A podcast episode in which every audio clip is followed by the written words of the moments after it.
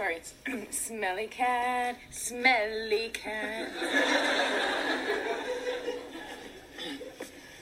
Smelly cat, smelly Hello, welcome back to today's show, everybody. I am your friend Sophie. 欢迎各位朋友回到我的 podcast，我是你们的好朋友 Sophie。嗯，通过我们刚开始的插曲，应该猜出来今天的话题到底是跟什么有关，应该已经有一定的想法了，对不对？So today we're gonna talk about cats. And as my close friends, a lot of people know that I have a very cute creature, and her name is Honey. 哎，我有我也有一只非常可爱的猫咪，and 它的呃，而且它的名字叫呃 Honey 啊，在维吾尔语叫 Asel。我也不知道我为什么给它起这么一个名字。哎，我其实知道，我下一次给大家透露一下，我当时为什么给它起一个啊 Honey 这么一个名字。 Um, anyway, so speaking of cats, the reason why I want to have this podcast is because I've been having my cat for like three years and honestly, I don't really know a lot about cats. So I thought maybe I should explore more about you know cats. 嗯，作为养猫人士啊，已经有了三养了三年的猫，但是我好像对猫了解的不是特别多啊，除了对它们的一些最基本的东西之外。 然后决定通过今天的节目呢，给各位朋友们，哎，科普一下关于猫咪的一些有趣的事实，right? OK, so the first interesting fact is that unlike dogs, cats do not have a sweet tooth. 哎。Sweet tooth 是什么意思啊？甜的牙齿吗？好像这样翻译有点不对，对不对？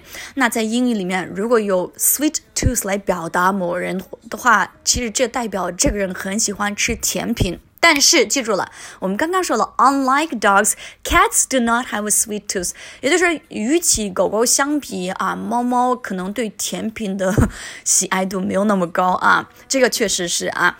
And the second interesting fact about cats is that a group of cats are called clowder. 哎呀，在英语当中啊，如果你想表达一群猫这个概念的话，哎，有一个专业的说法叫 clouder，C L O W D E R。呃，就是本身是一群的意思啊，这个也是作为英语老师，我今天第一次知道。哎呀，I'm so ashamed of myself. All right.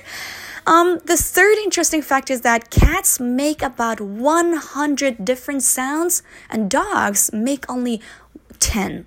哎，你看，猫呢？哎，它可以通过自己的声带来发出一百种不同的声音，而且狗狗呢，仅仅能发出十种啊。Yay, cats are winners。那么后面还有非常好玩的一些事实。另外一个就是，cats are unique in that that they are the only pet to purr. Cats are able to purr at about 26 cycle per second, a frequency which is the same as that of an idling di um, diesel, di diesel engine.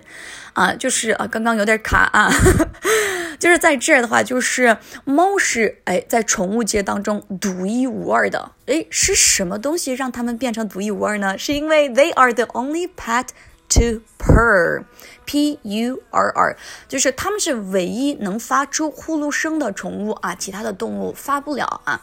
呃，如果有没有猫的各位朋友，可以摸一下猫猫的脖子下面啊，下面的脖子啊，不是上面，下面的脖子或者下巴下面，你大概摸一下，它们就开始发那种声音，这代表它们非常幸福又快乐啊。所以，if you hear a cat is purring, it means the cat is so happy at that second. All right，而且他们发的那个频率呢，哎，他们在每一秒就二十六次。They can purr twenty six circle per second，而且它们的频率与空转的柴油发动机相同。Wow, interesting. What are they feeding you? Smelly cat, smelly cat. 那除了这些之外呢？哎，猫猫还有其他的非常有趣的事实。第一个就是，哎，a cats have thirty-two muscles in each ear, which enables them to pick up on the minutes of sounds. 就是猫的啊，每一只耳朵上有三十二块肌肉啊。 Thirty-two muscles in each ear，然后呢，它们啊这些肌肉使得它们能够捕捉到最细微的声音啊，而且刚刚在网上也看了猫猫啊，它的就是听声音的它的那个能力确实比人类高两三倍啊。怪不得我有的时候我什么都听不到，然后我听到我的猫就突然站起来，然后很奇怪的看着外面。All right. Um, speaking of this, and I would like to tell you guys some interesting facts about cats' body. 嗯，说到这个猫的身体啊，有一个概念叫呃 whiskers whiskers 啊，呃不是 whiskey 啊，千万不要误会 whisker W H I S K E R。 S whisker 指的就是它们那个胡须啊，就是它的它的那个胡须啊，我们用维吾尔语叫不对，米须弄不对，就是 cats whiskers 啊，它们有一些特殊的作用。那它的作用，哎，到时候可以用这个句子来记住啊。Cats whiskers. So cats whiskers serve as a usual purpose sorry, as a useful purpose by enabling them to determine whether a space is big enough to accommodate them or not。呃，这个是我小时候我外公告诉过我啊，就是猫的那个胡须，它的作用就是哎帮猫咪判断一下空间足够是不是足够，尤其是他们抓老鼠的时候，如果老鼠跑到一个洞里面，猫咪如果它觉得它的那个胡须啊，它的 whisker 被卡住的话，它一般不会进去。因为它意味着这个空间可能对它来说有点小啊。OK，so another one is cat's paws 啊，就是猫的那个爪子，我们用英语叫 Pause 啊，p a w，它的发音是哦这种啊，pause，right？所以大家下一次如果给嗯就是想说猫不同的身体部位多注意啊，千万不要用 finger 来说啊，cat's paws 就是手掌啊，就是猫的那种手掌，然后呃它们的那个就是呃指甲一般是那个 toe 来说就行了，就是它们的那个手指的那个 toe 啊，OK。嗯，说到这个呢，我不得不给大家拓展另外一个我刚刚自己完全惊呆的几个事实，就是在一九六三年啊，第一次在太空中啊出现了，呃，就是在法国啊，在法国那边，他们第一次把猫带到太空中，而且这只猫还生存下来了啊。那它的英语是什么做是怎么怎么说呢？The first cat in space was a French cat named Astro Cat 啊，有一个法语名字我不会读，所以我直接给你们说 Astro Cat 啊，就他们就给它这个猫起了这么一个名字。In 1963, France blessed the cat into outer space. Electrodes implanted in her brains sent neurological signs back to Earth, and she survived the trip. 哎呀，最终还生存下来了，非常棒的一个经历啊！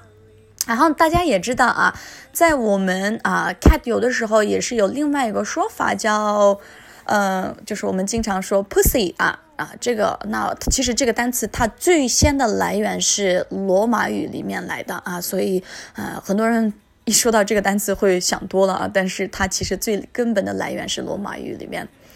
然后呢，cats are North America's most popular pets。在北美呢，哎，猫是最受欢迎的宠物啊，最受欢迎的。And there are seventy three million cats compared to sixty three million dogs。也就是说，哎，呃，宠物当中大概有。 七百三十啊，sorry，七百三十多万的猫啊，就是被这种当成宠物，而且它们的数字比狗狗多很多啊。OK，so these are the basic facts and interesting facts about cats。然后呢，下一次有机会的话，给各位朋友们拓展一些跟猫相关的一些成语和俚语啊，在我们生活当中非常好玩又常见、经常出现的。所以如果感兴趣的话，记得关注我的节目啊。And I am Sophie. I'll see you guys next time.